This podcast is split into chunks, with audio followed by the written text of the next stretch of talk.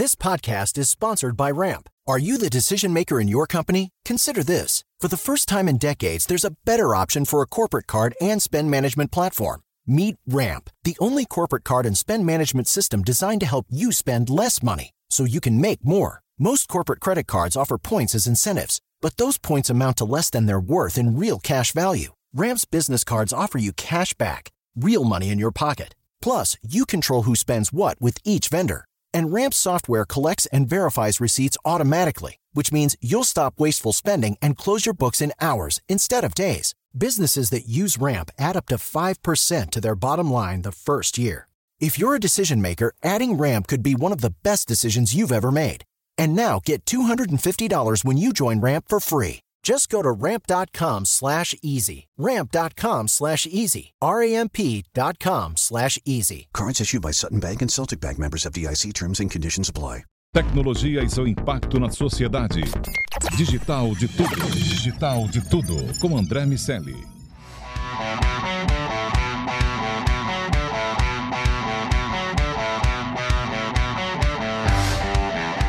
Salve, salve, habitantes da sociedade digital, sejam muito bem-vindos. Está começando mais um Digital de Tudo. Você vem com a gente aqui nesse podcast da Jovem Pan e nessa próxima meia hora o assunto é o C-Level e a tecnologia.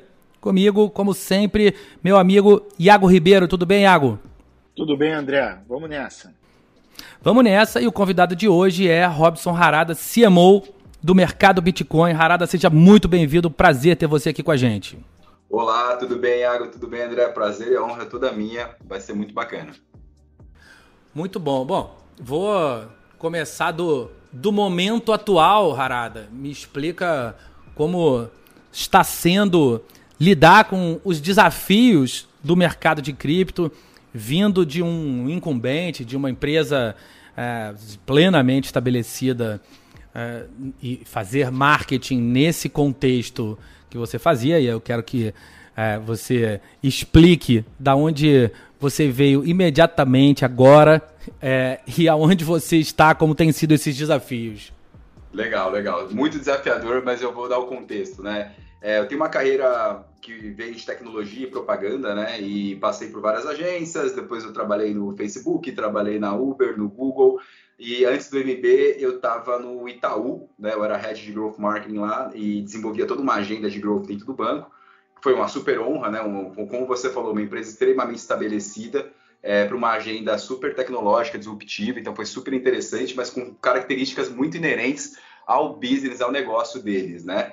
Vindo agora para o mercado de Web3, startup e tudo mais, é extremamente é, estimulante e desafiador e se a gente pegar e olhar um histórico né, da, da humanidade, da comunicação como um todo, toda vez que a gente tinha uma onda de disrupção tecnológica, né, alguma nova coisa acontecendo, eu acho que é o, o paralelo mais recente que eu faço, que acho que vai ser é, memorável para todo mundo que, vai, que está ouvindo a gente, é o nascimento da internet, o surgimento da internet. Né? Quando ela chegou, trabalhar com internet era super árido, né, por N razões plataforma, desconfiança, será que isso vai dar certo? Será que não vai? Para onde está indo? Ah, você está louco de investir nisso? Você está maluco de trabalhar com isso? O que está acontecendo hoje no mercado cripto, Web3 é a mesma coisa, né? Eu tenho uma convicção muito grande, né? E, eu tento evangelizar bastante isso, né? Não é, mercado cripto não é sobre é, comprar Bitcoin e ganhar dinheiro fácil, né? Isso, isso é uma grande é um grande erro né, de, de, do mercado ficar se posicionando dessa forma, e foi assim que ele, que ele acabou se posicionando durante muito tempo, mas ele é sobre uma disrupção tecnológica que está acontecendo através, né, capitaneada pela tecnologia da blockchain e do, dos conceitos de descentralização, e isso faz com que a gente tenha muito desafio para comunicar, para conseguir se estabelecer, para conseguir ganhar a confiança das pessoas em meio a um terreno que muitas vezes a gente chama de faroeste, né? A gente tem os bons atores e os atores ruins. E é muito importante que o marketing, a comunicação sejam muito agentes de atuação e protagonistas de conseguir, né? Uma vez que você esteja numa empresa ou em um projeto bom, responsável e com o apetite de construção de longo prazo, conseguir separar, né, quem chama desse joio do trigo e comunicar isso, né? E aí, comunicar nesse ecossistema e nesse momento, ele é muito desafiador, né? Porque todo dia acontece alguma coisa, muitas vezes boas, muitas vezes ruins, né? E você tem que estar sempre muito preparado e flexível para reagir a esses movimentos do mercado, né? Então, eu acho, eu acho que hoje, hoje eu vejo como um grande desafio a flexibilidade, não só um C-level, mas de toda a operação, de todas as pessoas que trabalham na empresa, para se mover rápido de acordo com o que acontece no mercado tão nervoso como é o mercado de cripto hoje em dia. Então tem aí um trabalho de cultura, um trabalho de preparo, um trabalho muito forte de resiliência e modelo mental das pessoas e dos times envolvidos. Robson, o que você está falando me lembra um, uma das, um dos artigos que a gente que, que lançou na Technology Review, que falava sobre os desafios biológicos relacionados à Web3 e criptoativos, né? Não só os, os desafios tecnológicos, mas como conseguir ganhar essa confiança do público. A gente vai explorar um pouco mais sobre isso daqui a pouco, mas eu queria voltar alguns passos atrás sobre a sua carreira e assim o que, que, que, que te atraiu para esse mundo do marketing, né? O que consta lá do seu LinkedIn, você iniciou sua carreira na Globo como analista de marketing, é, mas o que, que te atraiu para esse segmento. Você tem uma carreira muito ligada numa união entre marketing, negócios e tecnologia. É, existe alguma coisa que aconteceu, seja na sua infância, na sua adolescência, que te levou para esse caminho? E o que, que você acha que também no design da tua carreira te fez poder trabalhar né, com empresas tão grandes quanto o Facebook, Google, Uber, Itaú? Conta para a gente um pouco sobre isso. Legal, é uma pergunta legal porque faz é uma história curiosa, né? Quando eu era muito menino, é, antes de decidir, né, antes de entrar em faculdade, acho que era colégio, até algumas lembranças, né? Eu sempre falei que eu queria ser publicitário. E na época eu tenho uma lembrança que eu peguei esse, esse awareness de publicitário quando o Washington Oliveto foi sequestrado e foi um super, né, uma super comoção, um jornal nacional, os caramba. Mas eu não tinha muita noção o que é publicitário, né? Mas é engraçado quando eu falar que eu pensava assim, falei, pô, publicitário, Washington Oliveto foi sequestrado. Eu falei, pô, eu não sei direito o que é publicitário, mas se o cara foi sequestrado e tem essa pompa toda, deve ser um negócio muito foda, né? Aí eu comecei a prestar muita atenção do que, que, era propaganda, marketing, comunicação. E eu sempre fui uma pessoa bastante extrovertida, comunicativa. Eu falei, pô, acho que se eu trabalhar com comunicação e propaganda, eu acho que vai dar bom, né? E, e na época, eu vim de uma família é, é, humilde, né? Ele é relativamente humilde. A gente tinha, é, é, eu tinha um sonho de fazer faculdade. Na época, eu, eu, eu cheguei a propor, né? Eu cheguei a falar com meus pais e falei assim, olha, é, eu sei que a gente tem aqui uma situação, vou trabalhar para pagar a faculdade e tal, não sei o quê e eu quero fazer propaganda. E o povo torceu o nariz, né? E rolou até um bias, assim, né? Falou assim, ah, mas japonês tem que fazer tecnologia. Meu, meu pai tem uma loja de eletrônica, né? Pô, seria muito melhor se você estudasse tecnologia, tecnologia, tecnologia. Negócio de propaganda não tá com nada, tal, isso aqui. Eu falei, ah, bom, eu quero estudar. Aí eu fui fazer sistema de informação, fazer tecnologia. Só que eu não me formei, né? Pra não vou dar uma, eu não vou contar uma fake news, né? Eu fui até o sétimo semestre, eu quase me formei e eu tive uma oportunidade, para não estender muito, tive uma oportunidade de trocar de curso e entrar no estágio de marketing na, na Globosat e seguir o meu sonho. E isso aconteceu, foi muito legal e tudo mais. E durante a minha carreira, eu sempre tive um pouco de vislumbre, né? Um pouco de, de, de, de olhar para um, uma tendência e falar, putz, esse negócio aqui vai, vai ser um next big thing, né? Eu quero me aprofundar, eu quero estudar, eu quero estar tá pronto, né? Para lidar com isso, né? Já errei, já acertei algumas vezes, já errei outras. E aí, nesse, nessa, nessa toada, quando eu estava na Globosat, eu falei, pô, eu quero trabalhar em agência com mídia digital, quero ser o cara da internet de agência. Quando a agência ainda não valorizava, o mercado ainda não valorizava tanto a internet, né? Tanto que quando eu entrei na minha primeira agência, eu era o menino do banner, usava a verba que sobrava, tinha que ouvir de muita gente de que, meu, você não tá com nada, você gosta de internet não tem nada a ver, o que pega fazer mídia, mídia tradicional e tudo mais, falando, não, isso aqui vai ser bom, isso aqui vai ser gigante. Trabalhei com internet com bastante, com toda a modéstia, com bastante sucesso em várias grandes agências do país. E chegou um momento que eu falei, pô, tem agora a internet numa evolução aqui, que esse tal de social media, redes sociais, esse negócio tá bombando, putz, tem que estar tá conectado com isso.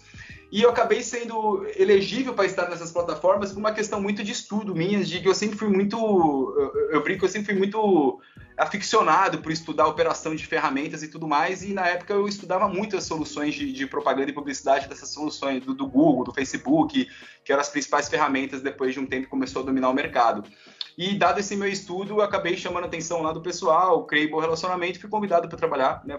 A primeira empresa foi o Facebook, foi um vislumbre muito legal, assim, fiquei lá por quatro anos, abriu muito a minha cabeça, abriu muito a minha mente, e no Facebook eu tive contato com o Martech, e falei, pô, tem uma nova onda aí que eu acho que isso aí vai ser forte, é o marketing associado à tecnologia. E quando eu entrei em Martech, também a galera torcia muito o nariz. Ah, isso aí não tem nada a ver, isso aí vai roubar o emprego do humano, ah, isso aí vai tirar o tempo da agência, ah, isso aí não tem nada a ver porque não precisamos dessas tecnologias. Eu falei, não, isso aqui é grande, isso aqui é grande, e comecei a ser um visualizador de Martech.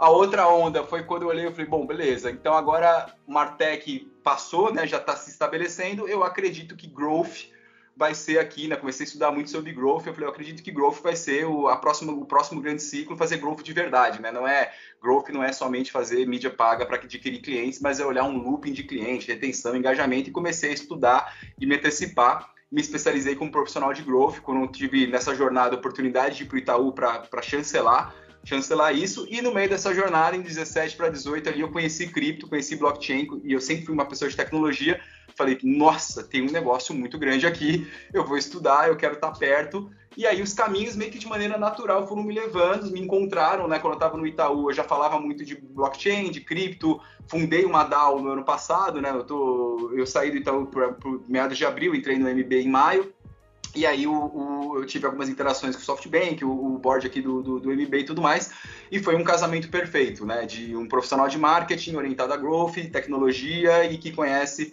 razoavelmente bem, né? De, não existe especialista disso, porque é tudo muito novo, né? Mas que conhece razoavelmente bem esse ecossistema. E aí meio que a vida e, e essas minhas uh, uh, uh, sede por inovação, conhecimento e novas ondas acabou me levando até onde eu estou hoje. É, sendo responsável por uma cadeira de marketing muito interessante é, dentro de uma empresa que é o maior ecossistema cripto do Brasil, América Latina.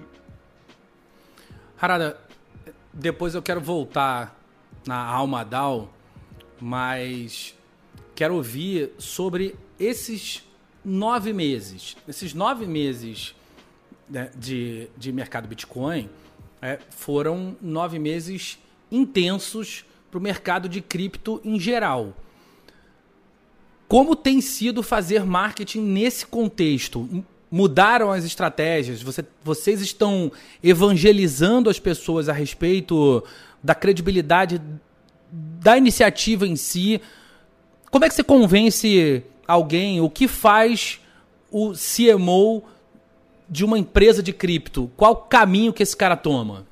Olha, tem muita, são muitas iniciativas e muitas frentes, né? Hoje eu estou responsável aqui, não, não é uma cadeira de CMO uh, ah, convencional, né? Eu tenho toda a agenda de marketing tradicional, de branding, content, social, é, mas eu acabei unindo uma cadeira de growth, né, onde eu consigo também é, olhar, claro, em sociedade com várias pessoas e áreas aqui dentro, pares e afins, é, toda a parte de CRM, de Martech, de dados, né, unificando toda a jornada do cliente. A área de atendimento também está tá, tá dentro da minha estrutura. A, o portal do Bitcoin, que é um publisher, também fica dentro da minha estrutura, dentro da área de conteúdo. O time de research, né, capitaneado pelo André Franco, um dos maiores especialistas cripto do país, também fica dentro da minha estrutura. É, e aí e a, a, a, o nosso braço de educação, que é a Blockchain Academy, também fica dentro da minha estrutura. Então tem sido muito interessante, porque é, foram anos estudando formas de ter um marketing completo, um marketing gerador de negócio, um marketing com uma alavanca de geração de receita, um marketing protagonista. E tem sido muito é, é, interessante, desafiador e porém, e porém muito virtuoso poder unificar N disciplinas para ir ao encontro dos nossos objetivos. Aí, respondendo objetivamente a sua pergunta, sim, muito muda toda hora, a gente muda a estratégia de acordo com, com, com as nuances do mercado. É, o, a parte educacional é muito importante, então a gente investe muito tempo, muito esforço em podcasts, e-books, conteúdo, marketing de conteúdo raiz mesmo, para poder conseguir trazer esse educacional para as pessoas, evangelizar, dar segurança para elas e ao mesmo tempo todo um trabalho de formação de opinião, né? Então a gente tem uma, uma estratégia muito forte de LinkedIn, amplificando é, matérias que a gente traz da imprensa. Ah, esqueci de comentar, a área de PR também está dentro da, da, da, minha estrutura, né? Então é um, é um loop completo de ponto de contato e distribuição, né? Então, o PR para a gente é muito importante. Se você pegar e fizer qualquer análise de PR, a gente é uma das empresas mais bem posicionadas, com matérias propositivas e positivas, é, criando é, é, é thought leadership do mercado em relação a isso. Então, é super importante para uma empresa cripto e para uma área disruptiva como o Web3 ter uma estratégia de PR que consiga colocar na mão do formador de opinião o que você acredita e como você está construindo o mercado. Né? Isso tem sido também uma parte muito importante da nossa estratégia. E também misturar o tradicional. A gente, esse ano, desculpa, ano passado, a gente teve várias vezes na capa do jornal mesmo, físico, de papel, do valor econômico, com anúncios falando sobre temas pertinentes que aconteceram no mercado. Exemplo, quando rolou o travo, é, travamento de saques por algumas exchanges ano passado, a gente foi uma das únicas que não travou, porque a gente não acredita nesse modelo. Não estou falando que a gente nunca fará, porque assim, nunca se sabe, mas é, é no que tange aos nossos standards, a gente é muito aberto e muito e dá muita liberdade para o cliente. Fomos para a capa do valor no dia seguinte para falar que aqui as suas criptos no eBay estão seguras, que aqui você pode confiar na gente. Quando rolou a, a questão da FTX, a mesma coisa, a gente foi lá para o tradicional mesmo, falar, olha, aqui está tudo bem, aqui a gente está seguro, aqui a gente cumpre normas. E recentemente, no dia seguinte, a regulamentação sancionada pelo presidente, também estávamos na capa do Valor Econômico, é, no jornal, falando que a UMB, no dia seguinte da regulamentação, aqui nada muda, porque a gente sempre trabalhou como uma empresa regulada. Então você acaba, é muito interessante que você acaba misturando muito de um mundo extremamente novo, né, até de fazer marketing é, é, segmentado para o Wallets Web3, a tá na capa de um jornal tradicional que tem uma super relevância e que tem muito formador de opinião para conseguir é, transmutar e, e, transmitir o seu ponto é, para o mercado formador de opinião. Então, assim, são multi-targets, multi-pessoas, desde o B2B, que a gente fala com a gente autônomo, a gente fala com traders, a gente fala com market makers. Então, é, é a, a, grande, a, grande, o, a grande segredo e, e a grande habilidade aqui é a ambidestria do C-level ao estagiário, né? E conseguir trabalhar em multifrentes, multiformas e multilinguagens para conseguir é, atingir e, e, e conversar com todos esses públicos. Robson, eu gostei muito dessa, dessa, dessa tua visão sobre é, a, a, o que a gente teve ali por volta de 2000 com a Web 2, né, e aquele momento 2006, 2007, surgimento do Facebook, é, e aí teve também a, a bolha ponto, das ponto .coms. A gente consegue ganhar é, algum, algum insight do que aconteceu naquele momento até isso se tornar mainstream e até digital ganhar a maior a grande parte das, das empresas hoje dire, redirecionarem o seu marketing hoje para plataformas digitais. Então a gente tem um estabelecimento cada vez maior de confiança no que a gente conhece hoje como internet. Existe algum panorama do que a gente conseguiu observar desse desenho da internet para o panorama do que a gente está vendo agora da Web3, sendo que agora né, a gente está nesse momento de vale de incertezas, né, onde a tecnologia vai sendo provada e vai criando de fato confiança após um hype. O que, que você consegue ver de panorama entre esses dois momentos e qual é a sua visão sobre os próximos passos da Web3?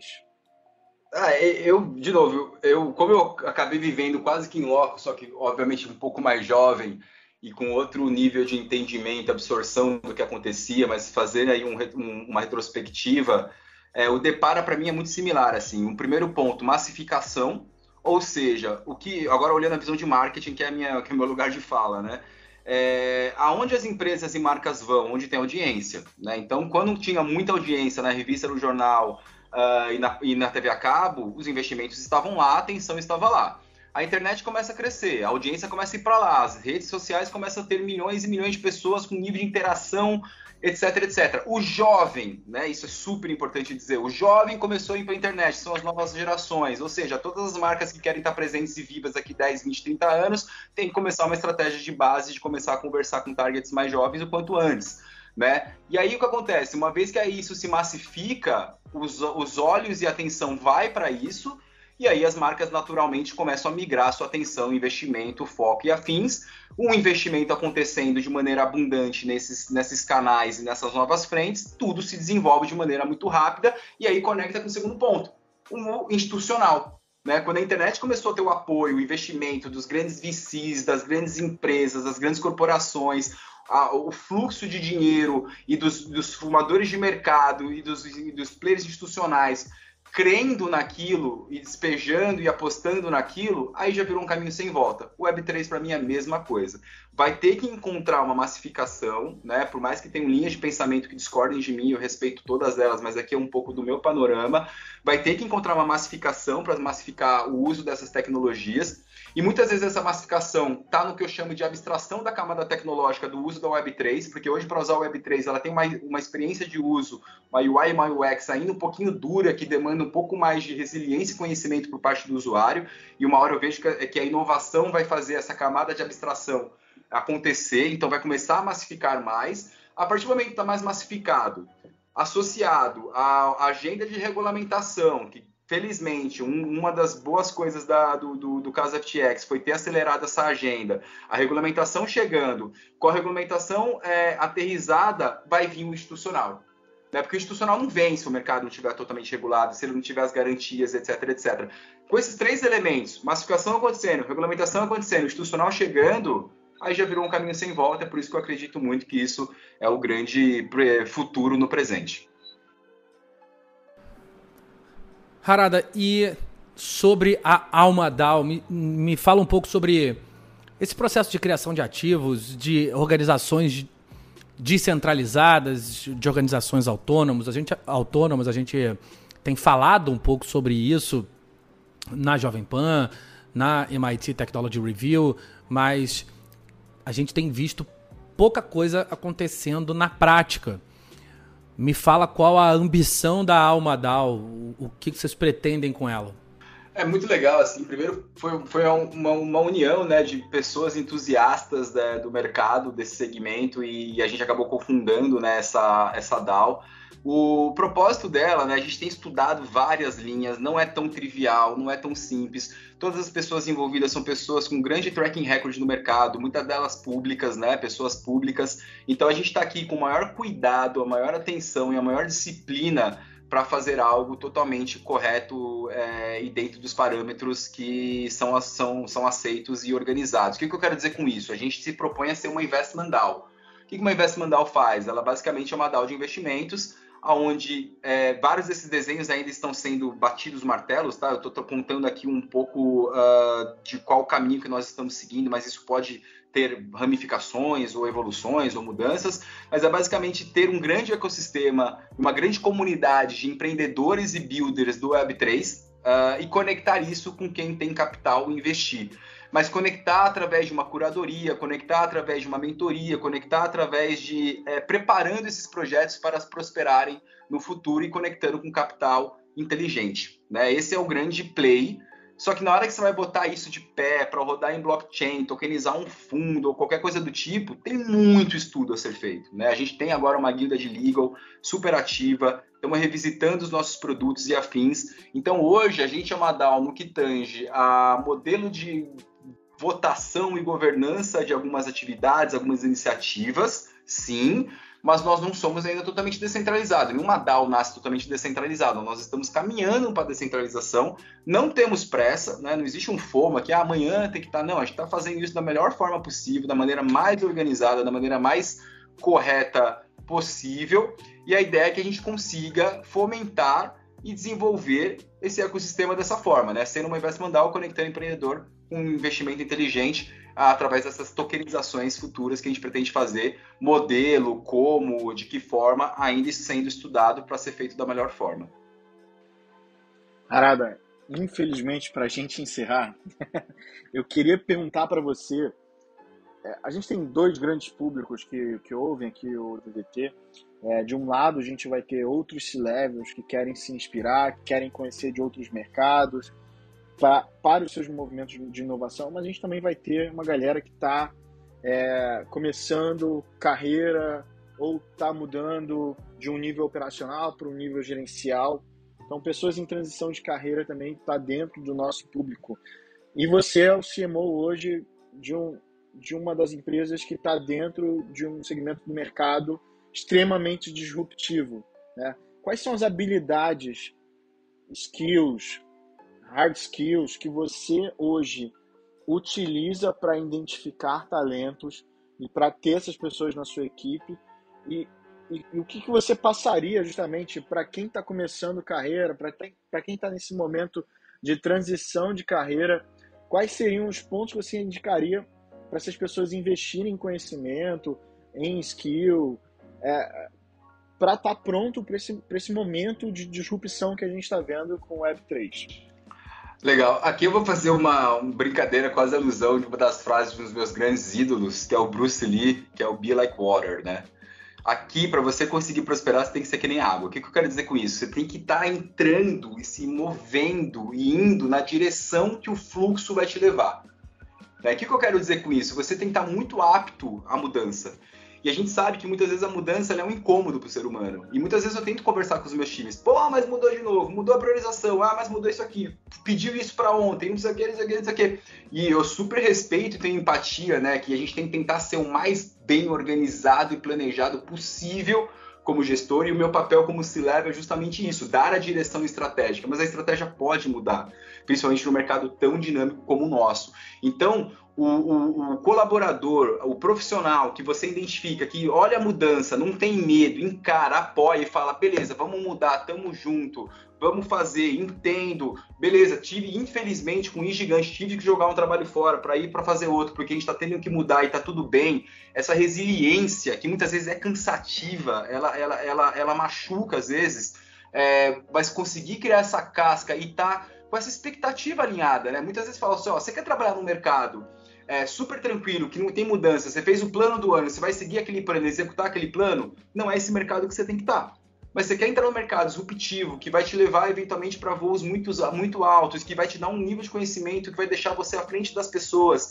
Você tem que estar tá apto a entender que a mudança é inerente do processo e você vai ter que se adaptar para conseguir mostrar para o seu gestor, ou para o seu líder, ou para o seu presidente, ou para quem for, que você entende que a mudança é importante, você vai fazer essa adaptação e vai prosperar nessa adaptação. E acho que tem um outro pedaço aqui que é, é como que eu consigo, da melhor forma possível, blindar um macro estratégico para que essa mudança que ela vai acontecer minimamente aconteça numa direção estratégica comum, né? Que, de novo, muitas vezes a estratégia pode mudar e beleza, e muda cavalo de pau. Mas aqui, acho que pensando no, no operacional, na, no, um pouco mais na base, essa adaptação mudança, pensando um pouco mais no topo, é conseguir ter uma disciplina estratégica para que, mesmo que se role uma mudança, você está indo para uma direção para onde a estratégia está apontando, né? Eu, eu, eu, destacaria, é por isso que eu falo do Be Like Water, né?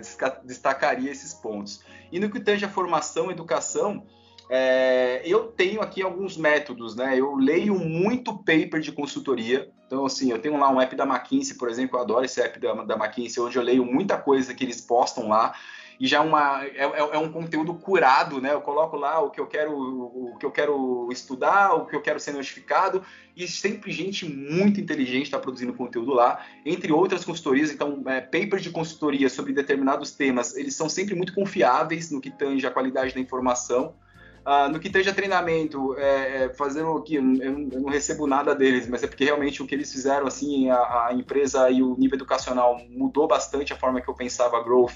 É a Reforge. A Reforge tem tem ótimos cursos e programas que de fato é o estado da arte e a, e a vanguarda do growth. Né, que é você olhar o ciclo completo de vida de um cliente e leio muitas publicações, né? Leio tudo que acontece em, em publicações de Harvard, da MIT, é, leiam muito sobre o que acontece em Martech Today, Martech Conf, todos os temas de interesse eu encontro um site que eu acredite que tem um conteúdo bom, assino a newsletter e invisto bastante tempo nisso. E por último, eu sou um, um aficionado por white papers de projeto Web3. Eu leio muito white paper de projetos, de tokens, para entender por que, que aquele projeto existe, qual a função dele, como, qual que é o problema que ele está resolvendo na blockchain.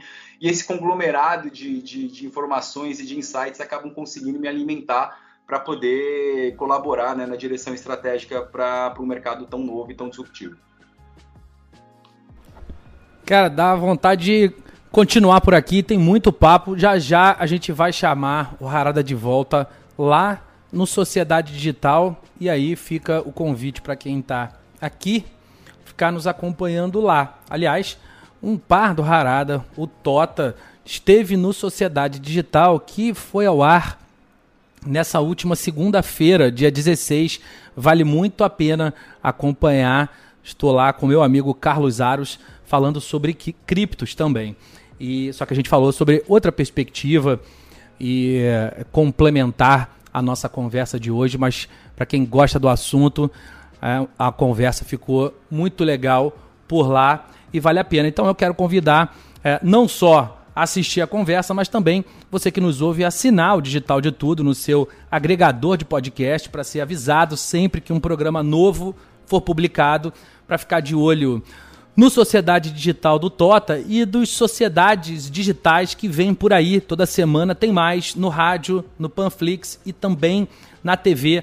Dá para ficar por dentro de tudo. Tem tecnologia para todos os níveis de conhecimento, para todos os gostos aqui na Jovem Pan. Quero agradecer muito Robson Harada, CMO do mercado Bitcoin. Harada, obrigado pela aula, foi muito legal. A gente vai se encontrar já já por aí, meu amigo. Muito obrigado a vocês, foi um prazer e muito divertido. Meu amigo Lago Ribeiro, até o próximo DDT. Até o próximo DDT, André. E você sabe, André, qual é a característica dos ouvintes que estão preparados para o futuro da Web3? O que, eles têm em comum? Não sei, meu amigo, me diga. Todos eles dão cinco estrelas no Spotify, no iTunes e no Google Podcast. Então eu quero recomendar para todos os nossos ouvintes fazer a mesma, fazerem as mesmas, a mesma coisa. E isso ajuda a gente a alcançar mais pessoas, o podcast está melhor ranqueado. Então, façam isso e estejam preparados para a Web3. É isso, semana que vem tem mais digital de tudo. A gente se encontra de novo aqui em um dos canais da Jovem Pan. A gente se vê. Tchau, tchau. Tecnologia e seu impacto na sociedade. Digital de tudo. Digital de tudo. Com André Miscelli.